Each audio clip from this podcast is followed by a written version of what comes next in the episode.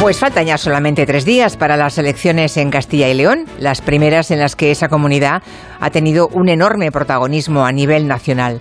La campaña electoral parece que se le ha hecho bola al Partido Popular, o eso dice el mundo demoscópico, que empezó augurando un camino de rosas para el actual presidente, pero que desde hace unos días advierte que hay aún alguna posibilidad para la izquierda.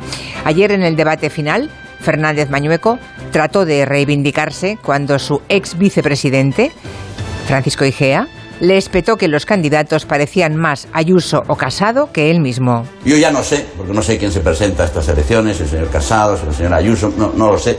¿eh? Sí, bueno, decir que aquí el que se la juega soy yo en Castilla y León, no Pablo Casado.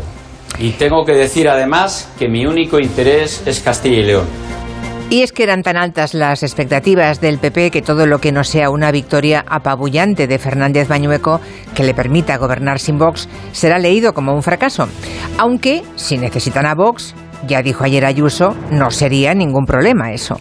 Es decir, lo que ya se sabe, aunque solamente Ayuso lo dice sin complejos. De todo esto